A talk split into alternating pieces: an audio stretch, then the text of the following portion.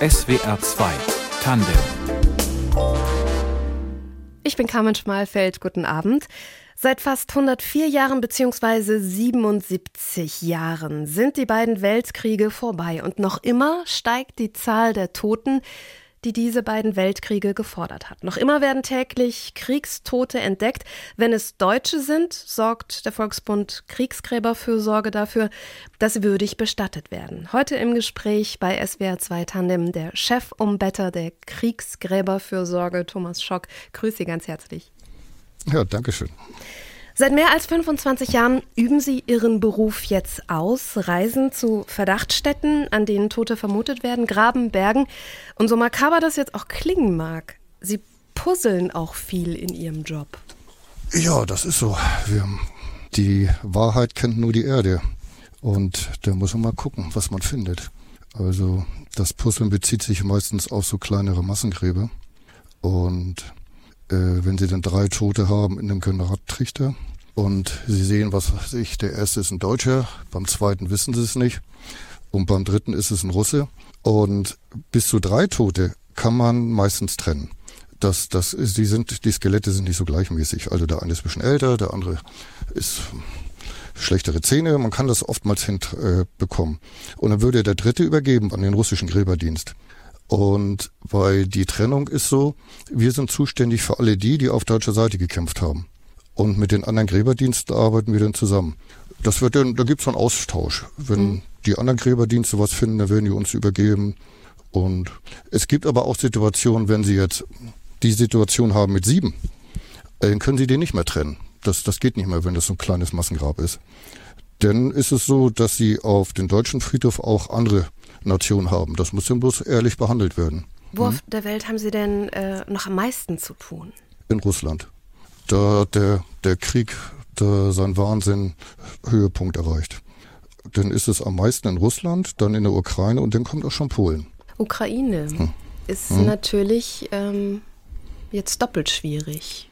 Unser Personal, was in der Ukraine arbeitet und die Firmen, mit denen wir zusammenarbeiten, den haben wir freigestellt dass die nach Deutschland gebracht werden. Das haben wir auch gemacht mit zwei Transporten. Es gibt aber Kollegen, die wollen da bleiben mhm. und die arbeiten im Westen und in der Mitte der Ukraine tatsächlich weiter. Und unser Büro ist auch besetzt. Das ist in Kiew. Das, das geht so. Aber die Leute würden, wenn es denn eng wird, dann verschwinden die auch da. Mhm. Die können die Lage besser einschätzen als wir. Hm. Herr Schock, Ihr Beruf ist ungewöhnlich, ist selten. Man kann den auch nirgends lernen. Man kann da nur hineinwachsen, weil er so viel Erfahrung erfordert. Wie war das damals bei Ihnen? Ich bin da so ein typischer Quereinsteiger. Ich war mal Förster und äh, während des Studiums habe ich mit so Waldjugend, das ist so eine Vaterorganisation, an Jugendcamps teilgenommen. Das war im Raum Königsberg, also Oblast Kaliningrad. Und dann während der Tätigkeit, wir haben da so Friedhöfe gepflegt, das war direkt nach der Wendezeit. Und da waren viele äh, geplünderte Gräber. Da lagen dann die menschlichen Gebeine oberirdisch rum und da wurde damit gespiegelt und oh. die haben wir dann eingesammelt und wieder unter die Erde gebracht. Und dann war das so, dann war ich ein Jahr Förster und dann gab es eine Stellenausschreibung beim Volksbund und dann habe ich mir gedacht, ja, das kannst du ja mal machen, drei Jahre. Das ist ja interessant. Wie, wie lautete äh, die Stellenausschreibung? Die haben gesucht einen Umbetter äh, für Russland. Ich bin dann aber gelandet in Estland. Ich war dann hier, ich bin also 26 Jahre äh, für Estland zuständig. Und dann hat sich das erweitert. Ging von Estland, hat Lettland, dann kam Litauen dazu. Irgendwann saß ich mal sieben Jahre in Polen und dann wurden es 19 Länder und jetzt sind das so, weiß ich, 22 Länder oder so. Aber das mache ich ja nicht alleine. Wir sind ja mehrere Leute, Umwälter, die unterwegs sind und wir haben viele einheimische Leute, die uns helfen, Honorarkräfte oder so mhm. historisch Interessierte. Also das sind so Netzwerke, weil man kann gar nicht überall so schnell sein, wenn irgendwas gefunden wird. Das, da muss jemand vor Ort sein. Und dann haben wir eine ganze Liste von Telefonnummern und da hat jeder von denen auch seine eigene Biografie und seine eigene Einstellung. Das macht das nicht so einfach. Wir haben ja Leute, die haben zum Beispiel einen russischen Hintergrund im Baltikum, aber wir haben dann auch wieder äh, lettische Leute, die für uns arbeiten. Aber eigentlich auf unserem, auf unserem Niveau, da, da funktioniert das. Welche Fertigkeiten brauchen Sie in Ihrem Job? Geduld. Ja. Das ist, das geht nicht schnell. Also man kann nicht irgendwo hinfahren, sich in einem Wald stellen und rufen und dann meint, man kann da irgendwas was erreichen. Man muss so, so ein bisschen äh, Spürsinn haben und historisch interessiert sein und man wächst da einfach rein. Mhm. Das ist, wir haben so, es gibt so ein paar Sachen, die muss der, der Umbetter lernen. Das sind so Zeigerpflanzen. Zum Beispiel ist die Kiefer ist ein Rohbodenkeimer. Wenn irgendwo mal was gegraben wurde, dann, dann kann die Kiefer nur da keimen, eine neue Kiefer, wo schon mal gegraben wurde. Und wenn sie dann einen Friedhof haben und da sind so alle 80 Zentimeter steht auf einmal eine junge Kiefer, die jetzt auch schon 70 Jahre alt ist, und dann, dann zeigt ihnen das schon fast den Friedhof. Also da gibt's viel solche Sachen. Und das lernen die Leute dann bei der Praxis. Eigentlich muss man gucken, dass man Leute hat, die die nicht irgendwie politisch falsch sind, die nicht irgendwie Munition sammeln oder so. Hm. So vernünftige Leute versuchen und die noch ein bisschen Spaß an der Sache haben. Von wem haben Sie gelernt? Ja, mich hat man damals einfach ins kalte Wasser geschmissen. Da hat man gesagt, äh, Sie sind Förster, Sie müssen das können. Ich bin einmal zwei Monate im November, Dezember in der Slowakei gewesen da haben wir dann im Wesentlichen gelernt, äh, Skelettaufnahme und ich musste dann Schlüsselbeine sortieren. Das war, war, war damals was schwer für mich. Und dann ging das nochmal nach, nach Polen eine kurze Zeit und dann hatte ich einen Einsatz drei Wochen in Litauen. Das war, und dann war das auch schon so, aber ich hatte immer so einen Mentor. Also alte Umbetter, das war der, der Herr Bergmann, der in Lettland gesessen hat und ich war in Estland. Wir haben dann mehrfach in der Woche telefoniert, uns auch getroffen weil man lernt das eigentlich nur von den alten Hasen. Mhm. Das ist, äh, es gibt so eine Geschichte, so ein Bodenprofil zum Beispiel. Das ist gar nicht so bekannt. Wenn Sie jetzt irgendwo in Europa oder auf der Welt ein Loch graben, denn dann können Sie sehen, ob das schon mal gegraben wurde oder ob das noch der Naturaufbau ist. Und das, das sind so Fähigkeiten, die muss man lernen. Das hört sich alles einfach an. Das ist aber, wenn Sie denn alleine sind, irgendwo im Wald und die Mücken kommen und die Sonne strahlt ein, dann, dann wird das schwierig. Aber im Prinzip alles in Ruhe machen. Nicht schreien und das vernünftig abzuarbeiten. Und wichtig ist, Leute mitnehmen. Weil wir haben dann Leute von irgendwelchen Museen, Heimatmuseen, die sich dafür interessieren. Wir haben diesen, der Polizist, der auf der Ostseeinsel Sarema sitzt, ganz alleine als Honorarkraft. Mit dem muss man sich dann telefonieren, Kontakt halten. Das sind ja Leute, die sind immer da. Mhm. Während unser Umwetter, der, der kommt ja nur unregelmäßig hin in die Länder. Also das, das sieht mittlerweile in einigen Ländern so aus, dass äh, die Honorarkräfte oder die Freunde des Volksbundes viele Exhumierungen machen oder der Denkmalschutz vor Ort macht das und uns werden die übergeben. Und dann haben wir Länder, wo wir selbst noch mit eigenem Personal arbeiten. Das ist eben Russland, Ukraine. Da sind, äh, die sind, da ist noch viel zu machen. Während so in, in den baltischen Staaten, das sind so, so Restarbeiten. Aber diese Restarbeiten, das kann sich ewig hinziehen. Wir haben in Frankreich und Italien, haben wir die Friedhofspfleger ausgebildet, damit die so Einzelgräber machen können. Bei schweren Sachen kommen dann unsere Profis, die Umwälter dazu. Und dann haben wir wieder Länder, so wie Serbien zum Beispiel, Kosovo, Bosnien-Herzegowina, da wurde noch gar nicht gearbeitet. Da machen wir die ersten Schritte gerade. Nordmazedonien zum Beispiel ist so ein Land, da haben wir in diesem Jahr das erste Mal eine Genehmigung bekommen zu arbeiten. Das ist so, entwickelt sich. Hm. Aber ich möchte Ihnen gerne widersprechen. Sie haben gerade gesagt, das hm. klingt so einfach. Das finde ich gar nicht. Also Sie müssen ja äh, Grundkenntnisse in Geologie haben. Sie sind ein halber Botaniker und ein halber Pathologe, Bestatter und das alles in Personalunion. Ja, aber das ist ja, das wird nicht langweilig, ne? Also das, was, was interessant ist, wenn Sie jetzt in einer Situation stehen, zum Beispiel an der Adria, dann haben sie ja den Karstboden, dann haben sie ganz andere Verhältnisse und sich dann reindenken. Und wenn sie dann wieder, jetzt äh, haben wir gleich Mitte Juni, dann sind diese Janipev, also diese, diese Johannesnächte oben im Baltikum, äh, denn, dann müssen sie verstehen, dass das da anders ist. Das ist, dann haben sie auch eine andere Vegetation. Und dann zu überlegen, wann kann ich da arbeiten und wie und das zu erkennen, das ist Wahnsinn. Oder das macht so viel Spaß. Und je mehr sie dabei sind, desto mehr lernen sie auch so über die Kriegsgeschichte. Zum Beispiel in Lettland, da gibt's viele Ortsbezeichnungen mehrfach. Mhm. Also Avoti, das heißt Quelle, Sturi, das ist die Waldecke. Und wenn Sie das denn, haben Sie das im Land 20, 30 Mal diesen Ortsnamen. Und dann müssten Sie wissen, wo war denn die Front? Wo kann ich denn suchen? Äh, welches Datum? Und was äh, schwierig ist bei uns, das sind diese ganzen Sachen mit Fundmunition. dass, dass alte, alte Patronen rumliegen, dass Granaten rumliegen. Die sind ja teils noch scharf, ne? Ja, wir hatten das jetzt in, in Frankreich. Dort war die Aktion Winterbergtunnel. Dort hatten wir eine Granate vom Ersten Weltkrieg mit einer weißen Bördelung. Und das deutet bei den Deutschen auf Giftgas hin. Und dann haben sie natürlich gleich das große Alarm. Und das war aber eine französische Granate halt aus dem Ersten Weltkrieg. Und da haben sie auch nicht so viel die Ahnung. Das müssen sie auch erst lernen. Da bin ich hier nach über 25 Jahren auch neu sozusagen. Mhm. Aber da hatten wir denn die entsprechenden Fachleute dabei. Da müssen sie sich halt drauf vorbereiten. Das ist so eine naturgemäße Gefahr bei dieser Arbeit. Deswegen. Hatten Sie da schon mal eine ganz brenzlige Situation auch? wo Sie gesagt haben, huh, jetzt, jetzt wird aber gerannt? Ja, gerade, gerade vor drei Wochen hatte unser Bagger da so eine große Granate äh, am Haken. Äh, der Baggerfahrer, der ist da gleich rausgekullert aus seinem Bagger und weggelaufen. Ich meine, das nützt dann auch nichts mehr. Äh, da haben wir einfach Glück gehabt. Die ist, die Stelle ist vor vom französischen Munition-Räumdienst äh, bearbeitet worden, aber das hatten sie übersehen. Ähm, das ist Problem ist das bei dieser äh, Schlachtfeldarchäologie, nennen wir es mal. Mhm. Da kann sowas immer vorkommen. Es wird in Frankreich ein Kanal gebaut, äh, das ist in Nordeuropa. Und da läuft über die Hamburger Uni läuft hier ein Projekt, dass die die alten Schlachtfeldkarten raussuchen. Und wir wollen an den Schnittstellen zwischen der neuen Kanaltrasse und der ehemaligen Frontlinie vom Ersten Weltkrieg wollen wir suchen aber das ist sehr schwer. Wir benutzen da alle möglichen Technologien, also bis zu Georadar.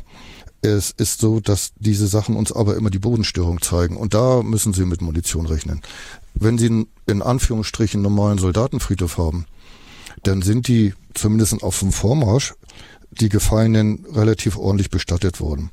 Also so ein Grab ist ein Meter zwanzig tief, 80 Zentimeter Abstand zum nächsten Grab und das Ganze, der mit dem, die, der Tote mit dem Kopf nach Norden oder bergauf, wenn dann der Rückzug kommt oder wenn die dann im Kessel von Stalingrad sind und die Erde ist gefroren, dann sieht die Situation natürlich immer anders aus. Mhm. Aber das muss, da muss man sich reindenken. Das ist einfach naturgemäß. Mhm. Das ist also Wahnsinn. Wir haben also viele Informationen bekommen wir einfach von privaten Leuten. Und in Frankreich, diese Geschichte mit dem Winterbergtunnel war so, dass da private Leute gegraben haben. Also es war, die Situation war bekannt, ein Stollen, ein Bunker vom Ersten Weltkrieg.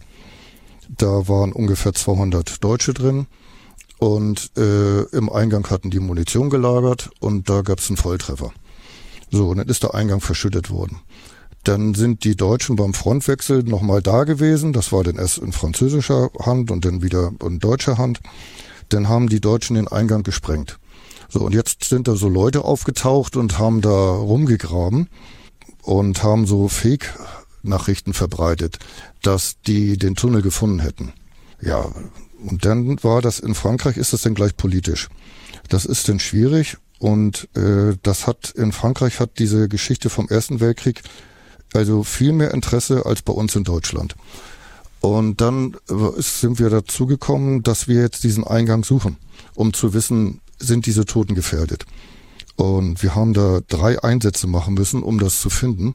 Zum Schluss waren wir mit einem Horizontalbohrgerät da drin und haben nach 70 Meter den Tunnel gefunden.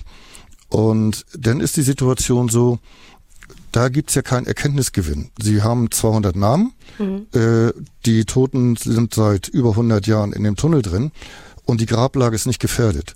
Da wird das was, so sein, dass was heißt das, die Grablage hm? ist nicht gefährdet? Da kommt keiner ran. Okay. Also das Keiner, ist der so, es plündert, der nach... Ja, genau. Mhm. Das ist 70 Meter unter der Erde. Da gibt's eine, eine vernünftige Situation. Da ist ein Museum. Und da gibt's so Wanderwege, die diese ehemalige Frontleuchtstrecken äh, ablaufen. Und da wird man eine Gedenklösung machen. Dann sagt man, hier ist der Ort, wo die gestorben sind und da machen wir nichts. Das ist natürlich, wenn Sie jetzt irgendwo im Osteuropa unterwegs sind, wo Gräber frisch geplündert werden, äh, wo die Gebeine auf der Erde liegen, eine ganz andere Situation. Also mal abgesehen davon, hm? dass das ja äh, absolut pietätlos ist und auch als Sie vorhin meinten, da, da wurden mit, mit Knochen gespielt auf den Friedhöfen, hatte ich ehrlicherweise eine Gänsehaut, weil das ist ja, also da, es gibt Dinge, die tut man ja nicht.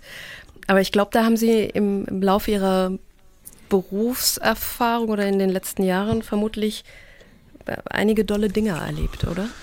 Es gibt solche Geschichten noch im Osten und leider kommt es jetzt auch verstärkt dazu, dass zum Beispiel in der Ukraine, in der Westukraine Gräber vom Ersten Weltkrieg geplündert werden. Aber wird dann tja, Erinnerungsstücke hm. mitgenommen werden oder? Wie? Ja, ja, ja. Es geht um äh, Militarier. Mhm. Leider gibt's da einen großen Markt für. Aber was ich noch erwähnen wollte, wenn Sie jetzt Tote suchen und Sie kommen jetzt in irgendein Dorf, die besten Zeitzeugen sind die alten Damen. Das ist also Wahnsinn, was alte Frauen alles wissen. Also der braucht einen alten Mann nicht fragen. Der hat vielleicht, ja, die, die, die, die, die haben ein anderes Gedächtnis. Die, aber alte Frauen, die sind das Gedächtnis dieser Dörfer. Aber sie dürfen da nun nicht hingehen und gleich, äh, Babuschka, wo liegen hier die Toten? Das, das funktioniert nicht. Da müssen sie mit ihr sprechen. Wie ist denn dies Jahr denn, äh, hat die Kuh einen Kalb gehabt und wie, wie ist das Jahr? Oder in Polen funktioniert gut, dass der, der Pastor noch mal was macht, äh, auf der Kanzel am Sonntag das anspricht und dann erinnern die Damen sich wieder. Und diese Arbeit, dieses Nachfragen, das machen meistens die lokalen Kräfte bei uns, mhm. weil das sind die Muttersprachler. Und äh, das ist schon Wahnsinn, was die so rauskriegen. Leider sind die Damen jetzt auch schon sehr alt, aber dann gibt's auch wieder die nächste Generation, die was von gehört hat von der Oma. Aber alte Frauen sind wirklich gut in der Sache. Mein Zettel wächst hier. Neben Botaniker, äh, Pathologe, Bestatter, Geologe, Psychologe jetzt auch noch. Oder Soziologe. Ja. Historiker, ja, ein, Wahnsinn. Ein will ich noch sagen, das ist, wenn Sie jetzt in ein Land kommen mhm. und Sie, Sie fangen jetzt mit Deutsch oder Englisch an, das, das können Sie machen, aber besser ist, Sie versuchen zehn Worte zu lernen und dann haben sie den Türöffner. Was, sind das, die, was sind das, so für, für äh, zehn Worte auf Polnisch beispielsweise, die ja, in ihrem Job... Dzień dobry, do widzenia. Also, dass sie die Leute vernünftig begrüßen können. Dzień dobry heißt guten Tag, glaube ich. Ne? Ja, genau. Hm? Oder, oder mein erster Satz auf Russisch war, Isvenice Jani Gabaju Paruski. Entschuldigung, ich spreche kein Russisch. War aber hier ein Rohrkrepierer. Äh, das fanden die Leute gar nicht witzig, weil dann spricht einer auf Russisch, ich kann kein Russisch, das haben sie nicht verstanden. Also, das war der falsche Ansatz. Wir sind uns ja gar nicht bewusst, wie toll Europa ist. Nehmen Sie jetzt das Baltikum, dann haben Sie hier, ich sag mal nur das Wort Prost. Das ist auf Estnisch Tervisex, auf Lettisch ist das Isvikata und dann, äh, nee, Usveseli und auf Litauisch Isvikata. Und wenn Sie so ein paar Wörter haben, das ist wirklich der Türöffner. Dann kommt jemand aus Deutschland das ist ja für alle, und dann der kann ein paar Worte in meiner Sprache. Ja, da, da schließen sie die Herzen mit auf, ne? Und dann versuchen sich so in die Situation von den Leuten äh, vor Ort reinzudenken. Sie haben das ja bestimmt auch gemacht als Schulkind. Denn dann malen sie ihren, ihren Schulweg auf, von, von zu Hause zur Schule. Und dann gab es auch diese historischen Atlanten, wo diese, diese Landkarten drin waren. Und dann hat man das aufgeschlagen, bei mir war Schleswig-Holstein und dann stand da noch drauf, hier zur Zeit unter polnischer Verwaltung. Also ich hatte so einen alten Atlas. Und so ein Kind in Estland macht den Atlas auf, dann hat das hier mal Isama, also mein Heimatland. Mhm. Und dann so, so ein kleines Ding und daneben rechts ist ein riesiges Russland. Und das, wenn Sie das einmal gesehen haben, dann verstehen Sie, dass das, das, das ist ein Bedrohungspotenzial. Alleine durch diese Karte. Oder wenn das erste Mal, als ich in Mazedonien war, habe ich mir so einen Schulatlas besorgt und ich habe dich gar nicht verstanden. Das waren äh, ganz andere Ortsnamen, als wir die kannten. Und die, diese Grenzziehung, die war auch schwierig. Das musste ich erstmal alles nachgucken, was das bedeutet. Die suchen alle ihre Identität. Das ist alles schwierig. Die sind alle im Umbruch, diese Länder. Das ist wirklich schwer. Gibt es Funde, die Sie besonders bewegt haben? Es gibt so eine Art Flaschenpost. Und das nennt sich Grabzettel. Das ist eine Grabflasche mit einem Grabzettel drin und dann steht immer ein bisschen was drauf zu dem Toten, ein bisschen zu den Umständen. Und wir hatten letztens einen, das war ein junger Ungar, der hat gesehen, wie seine Eltern im, im Krieg umgekommen sind und hat bei den Deutschen dann weitergekämpft. Und da stand dann so drauf, in Anbetracht äh, dem Mangel einer Erkennungsmarke, dann der ungarische Name. Und äh, das war der letzte, der überhaupt von seiner Familie noch gelebt hätte. Oder die sind dann komplett ausgelöscht worden, die ganze Familie. Wir haben das noch weitergegeben an den ungarischen Gräberdienst, aber da gibt's einfach keinen mehr. Aber da ist dann so, da ist dann, gibt's einen, ein, ein Kreuz mit dem Namen drauf und dann soll das ja dann für den Frieden mahnen. Das sind so, tja. Belastet manchmal Sie Ihre Arbeit manchmal? Ich hatte in den ersten drei Jahren hatte ich mal so einen Vorfall, da äh, habe ich Papiere machen sie oft nachts. Sie sind tagsüber unterwegs und dann kommt man erst abends zur Ruhe, dann machen sie die Papiere. Und dann war diese Arbeit, sie haben die Erkennungsmarke und dann machen sie so eine vorläufige Identifizierung und tragen die Namen ein und haben das Alter von denen. Und dann haben sie die Verletzung, die sie gerade aufgenommen haben, und dann zuckte das mal bei einer Verletzung. Und da habe ich mir dann gedacht, äh, entweder hörst du jetzt damit sofort auf oder du sagst das, du tust ihm was Gutes. Mhm. Also, äh, das ist manchmal schwierig. Wir äh, treffen uns mit den Umweltern einmal im Jahr, auf alle Fälle, möglichst zweimal und auch möglichst einmal vor Ort im Jahr. Das klappt jetzt mit Corona nicht so immer. Aber dann ist das Gespräch, was, was welches vielleicht komisch klingen mag, abends beim Bier, wo man sich das erzählt, weil der Gegenüber, der versteht einem dann. Es gibt sowas ähnliches bei Feuerwehrleuten, wenn die, wenn die sich von dem Einsatz berichten. Und wenn es denn schlimm wird, ja, dann muss man sich Hilfe holen. Oder ah. wie gesagt, man muss aufhören. Hm? Wie haben Sie das geschafft, dass Sie ähm, an diesem Punkt, wo die, wo die Hand gezittert hat, dass Sie doch Sinn entdeckt haben oder dieser Sache was Positives abgewinnen konnten? Wie, wie haben Sie das hinbekommen? Also ich habe gesagt, wir tun den Toten was Gutes. Also wir bringen die ja auf einen vernünftigen Friedhof, wo, da, wo er ein Grab bekommt, wo er besucht werden kann, wo das gepflegt wird. Und habe gesagt, der Tote ist nicht dagegen, dass er jetzt irgendwo aus diesem Feldgrab, was irgendwo liegt und unter die Räder kommt. Und das war mein Ansatz. Wir versuchen hier was Gutes zu tun. Und das ist so ein bisschen wie, wir räumen auf nach, nach den Kriegen. Mhm. Ich muss gestehen, ich habe tatsächlich in Vorbereitung auf die Sendung mir mal ganz kurz so die Frage gestellt, wieso macht man das überhaupt? So lange nach Kriegsende, dass man da noch nach unentdeckten Gräbern sucht. Es gab da verschiedene Diskussionen. Es war in den 50er Jahren wurde diskutiert, holt doch alle deutschen Toten nach Deutschland. Und da hat man sich entschieden, nee, wir wollen diese Soldatenfriedhöfe, die mittlerweile überwiegend internationale Kriegsgräberstätten sind, in diesen ehemaligen Ländern lassen, damit die für den äh, Frieden mahnen. Ich sag mal, äh, mein folgender Ansatz. Äh, 1922 haben wir das erste den ersten Arbeitsansatz mit Jugendlichen durchgeführt. Der war in den Benelux-Staaten. Der Zeitraum von 1922 bis zum Zweiten Weltkrieg hat nicht gereicht. Dann gab es diesen großen Krieg. Heute kann ich mir nicht vorstellen, dass es zwischen Deutschland und Frankreich zum Krieg kommen würde. Ich rechne mir das an, dass das an unserer Arbeit liegt. Weil wenn Sie auf diese riesigen Friedhöfe gehen und wenn Sie das einmal sehen, Sie finden ja immer einer, der Ihren Namen hat, Nachnamen zumindestens oder ein ähnliches Geburtsdatum die Leute in den Ländern, wo wir arbeiten, die bezeichnen ja schon wieder in Anführungsstriche unsere Friedhöfe als ihre Friedhöfe. Das ist ja der Hammer. Also wenn wir jetzt äh, südlich von Stettin eine Einbettung machen, dann ist das die Gemeinde Glina und die kommen regelmäßig dahin, weil die sagen, das ist doch unser Friedhof, das ist doch unsere Geschichte. Und diese Leute selbst sind ja auch Vertriebene aus der heutigen Westukraine, die da angesiedelt wurden nach dem Zweiten Weltkrieg. Also da, da kann sich, da kann sich richtig viel entwickeln. Wenn wir jetzt auf Serbien gucken, Serbien ist ja ganz neu, das Kriegsgräberabkommen. Das hat, äh, Frau Merkel hat das noch durchgesetzt. Das waren, waren wir überrascht, dass es das auf einmal ging. Dort sind wir praktisch ganz neu. Da haben wir noch gar nicht gearbeitet. Also bei uns ist das so, es gibt eine Umbettungsnummer für jeden Friedhof, die fängt mit eins an. Und wenn Sie denn so einen Friedhof haben im Kurland, in Saldus, das liegt ein bisschen westlich von Riga, da sind Sie dann bei Nummer 35.000. Das ist dann der 35.000. Kriegstote auf dieser Anlage. In Serbien haben wir gerade Nummer 7 das ist ein Land, wo ich glaube, unsere Arbeit wichtig ist, weil das ist ja so ein Land, was seine eigene Identität sucht. Die wissen nicht genau, gehören die jetzt zu Russland, gehören die zu Europa. Mhm. Das ist ein Wahnsinnswiderspruch da drin. Die jungen Leute, die wandern aus nach Europa, um da ein besseres Leben zu haben. Die alten Leute sind zurückgeblieben. Dann ist das ein wahnsinnig stolzes Volk, die mit einer total tollen Geschichte. Und dann fokussieren die sich nur noch auf die NATO-Angriffe. Also da ist so viel im Spiel, im Spiel in Anführungsstrichen, und wenn sie denn da sind, dann erwundern sie sich, wie herzlich sie empfangen werden. Das ist immer wieder beeindruckend.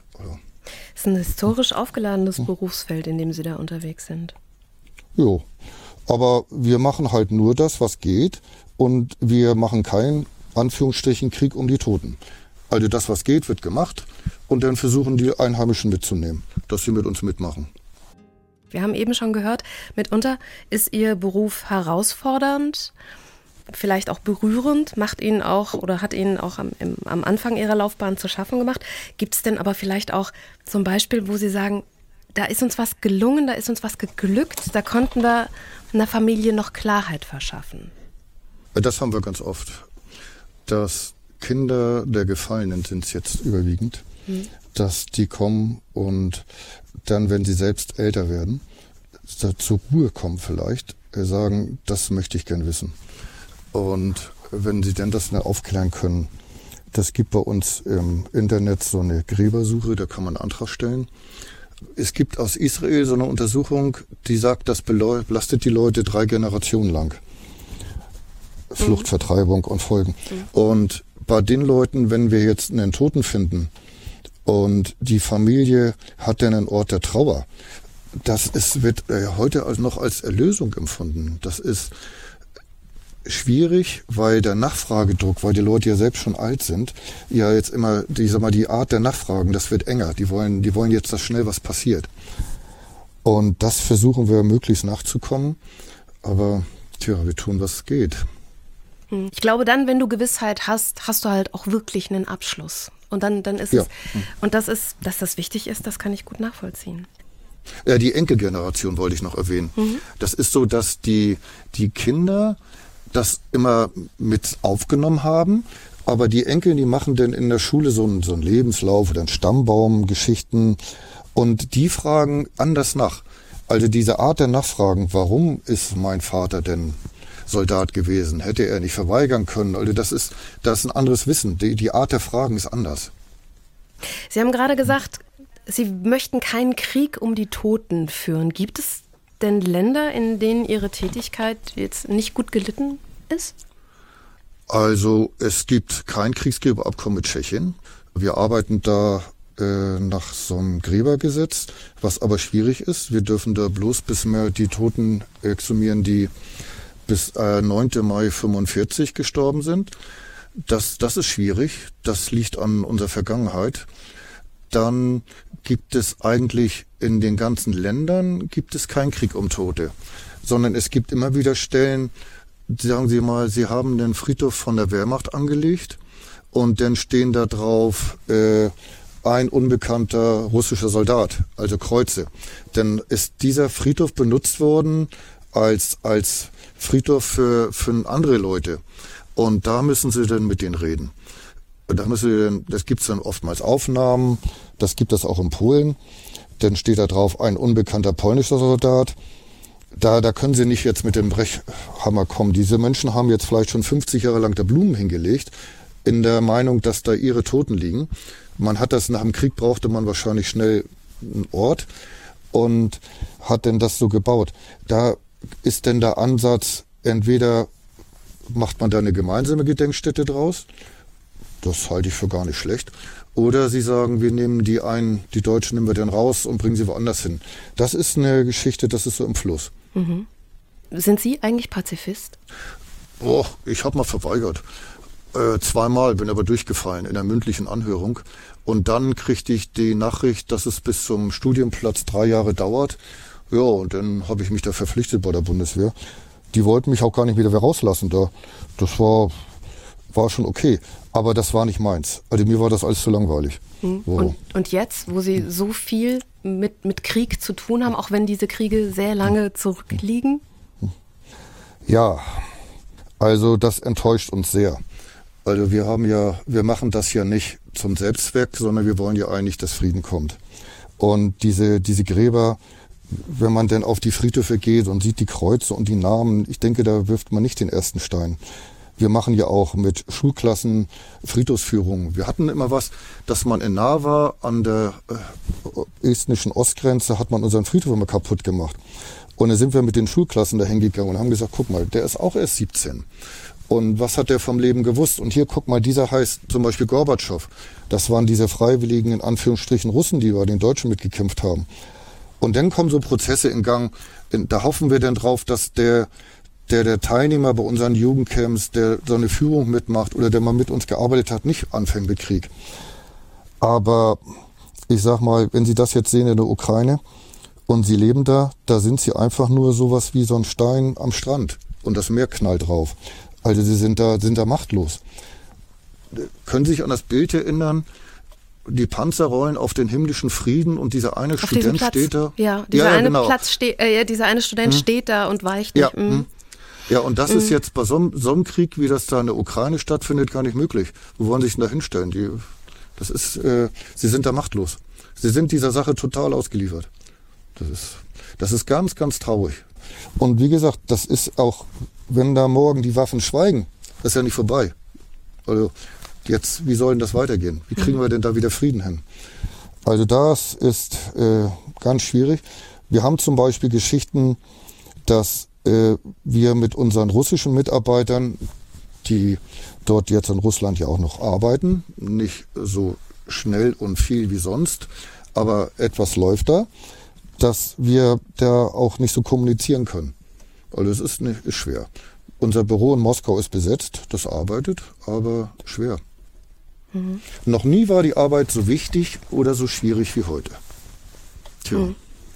Ja, aber ich, das kann ich gut nachvollziehen, dass Sie sagen, ähm, wer sehenden Auges über Hm. eine Kriegsgräberstätte geht, kann keinen Krieg wollen Ja. und, und kann ihn auch nicht unterstützen. Also die, die Zahl, wenn Sie jetzt sagen, du was mit Saldos, 35.000 Tote. Und wenn Sie das in der Schule lernen, das, das rauscht ja an Ihnen vorbei. Als nächstes haben Sie französisch Vokabeltest. Aber wenn Sie mal auf den Friedhof gehen und Sie sehen die Kreuze, also das, diese, dieses Erlebnis, dieses Begreifen. Wir haben jetzt auch so, dass wir einige Sachen, die wir finden, mal mitnehmen, wenn unsere Leute einen Vortrag halten in der Schule. Und wenn man denn so ein Stahlhelm hat und da ist ein Schuss durchgegangen, das ist, das ist begreifen, wissen Sie? Sie sind da auf einmal, auf einmal hat das was. Da haben Sie einen Kristallisationspunkt, wo Sie drüber nachdenken können. Wir haben jetzt, äh, vor zwei Jahren hatten wir eine Einbettung auch in Polen. Und dann kam die Berliner Schulklasse und hat da so ein bisschen Rahmenprogramm gemacht. Die Jugendlichen haben da ein paar Gedichte vorgelesen und da waren da zwei Mädchen, die fingen auf einmal an zu flemmen. Und dann denkst du, Mensch, was, das ist ungewöhnlich. So 18-, 19-jährige Mädchen an Gräbern, normalerweise weinen die nicht. Das waren welche, die hatten Verwandtschaft in Syrien, in Aleppo. Und äh, haben dann an die gedacht. Da haben sie dann auf einmal einen ganz anderen Zungenschlag drin. Weil das wieder, wieder Kinder sind, Jugendliche, die selbst wieder Kriegserfahrung haben in der Familie.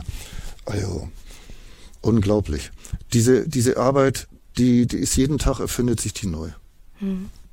Und Sie helfen mit, dass Krieg begreifbar wird. Vielen Dank, Thomas Schock. Das war SWR 2 Tandem heute. Die Redaktion der Sendung hatte Fabian Elsasser, Musikauswahl Tristan Reiling, Technik Jürgen Heim. Ich bin Carmen Schmalfeld. Ihnen noch einen schönen Abend.